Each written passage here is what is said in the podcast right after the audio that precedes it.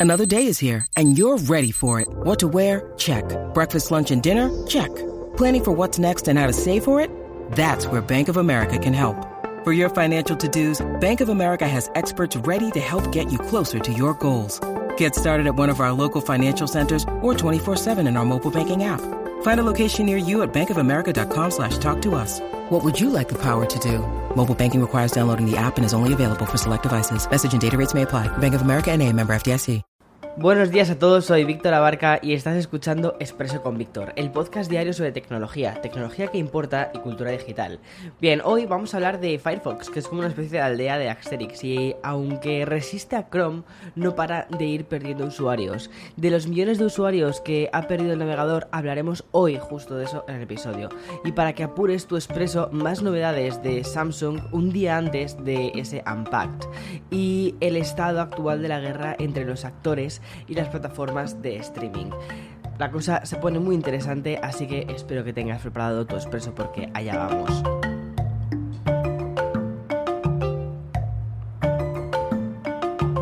Llevamos una temporada de expreso de bastantes despedidas. Sin ir más lejos, en el primer episodio de esta nueva temporada dijimos adiós a los móviles LG. También dijimos adiós al mítico Yahoo Respuestas. Pero también hemos visto el cambio de Hangouts a chat. Calibri dejará de ser la fuente predeterminada de Microsoft Word. Menos mal, por favor. Y hasta Jeff Bezos ha dejado la batuta del mando de Amazon. Todo esto, lo único que obedece al fin y al cabo es a una, a una evolución que hay constante, nada se detiene y mucho menos la industria de la tecnología e internet que va hacia adelante. Sin ir más lejos, ya sabes que en Café con Víctor estamos haciendo un repaso a la historia de internet donde hemos repasado antiguos reinados como por ejemplo el de Messenger, eh, Nostalgia 1000, Fotolog o incluso MySpace. Y siguiendo bastante esta estela, pero aún con constantes vitales, aparece Firefox, el navegador que nunca ha dejado de plantar cara a Chrome o incluso Safari. Ha perdido hasta 50 millones de usuarios en 3 años. Una pérdida bastante preocupante no solo para la propia compañía, sino también para cualquier internauta. ¿O es que acaso no prefieres más alternativas para navegar? Además, hay que recalcar que Firefox es un navegador de código abierto y que apuesta por la privacidad y, sin, y no tiene ánimo de lucro. El dato tan negativo lo hemos podido conocer gracias al propio informe de datos públicos de Firefox. En él hemos podido comprobar que en 2018 el navegador contaba con 244 millones de usuarios mensuales. Apenas tres años después, 2021, esa cifra ha bajado a los 198 millones de usuarios. La verdad es que vaya tela. Mientras Mozilla, que es el propietario de Firefox, intenta poner freno a esta sangría con constantes actualizaciones que incluyen la propia interfaz, eh, Google Chrome, Microsoft Edge, Opera, Brave y mm, Vivaldi forman una competencia muy grande a este navegador. Y por si esto fuese poco, los smartphones de Android vienen con el Chrome ya instalado, algo que está generando acusaciones bastante grandes de monopolio. Ayer, si estuviste en el expreso, recordarás que en gran parte de él aproveché para hablar de aquellas cosas que esperamos de ese Galaxy Unpacked, es decir, del evento de Samsung de verano. Casi como una especie de señal, pocas horas después de publicar el episodio, Samsung ha emitido un comunicado para anunciar la llegada del nuevo procesador que ha sido diseñado para smartphones y otros dispositivos portátiles como, y aquí esto es importante, como relojes inteligentes. Se trata del Exynos W920 2020. Y según el propio comunicado de prensa emitido por el gigante tecnológico, será compatible con una nueva plataforma portátil unificada que Samsung construyó conjuntamente con Google y se aplicará primero al próximo modelo de Galaxy Watch. Sin duda, estas últimas palabras que hablan del próximo Galaxy Watch vendrían a confirmar lo que te comenté ayer, es decir, que el Galaxy Watch 4 va a ser uno de los grandes protagonistas de mañana durante el evento de Samsung, el Unpacked. La verdad es que tengo muchas ganas de verlo. Pero volviendo al propio procesador, el comunicado lo presenta con las siguientes características. Este procesador integraría un modem LTE y además sería el primero en la industria que se construye con un nodo de proceso ultravioleta extremo. Lo han llamado EUV, avanzado de 5 nanómetros. El nuevo Exynos vendrá con dos núcleos Cortex A55, aquí estoy tirando de hoja de datos, ¿vale? Porque mm, si no me pierdo. Bueno, una GPU Mali G68 y un procesador Cortex M55. Bueno, esto al final son números, son nombres que han decidido poner a, a las cosas y ya está. Lo que importa es que al final lo que va a hacer es reducir el consumo de energía de las pantallas que estén encendidas. En definitiva, este procesador lo que supondrá es una mejora de un 20% en el rendimiento de la CPU y un aumento de la GPU, es decir, la parte gráfica, 10 veces mayor que su último chip portátil. Esto sí que es muy interesante, ya no solo como una especie de coprocesador para incluso algunos dispositivos móviles, sino incluso también para eso, para los relojes de la compañía que saquen junto con eh, Google.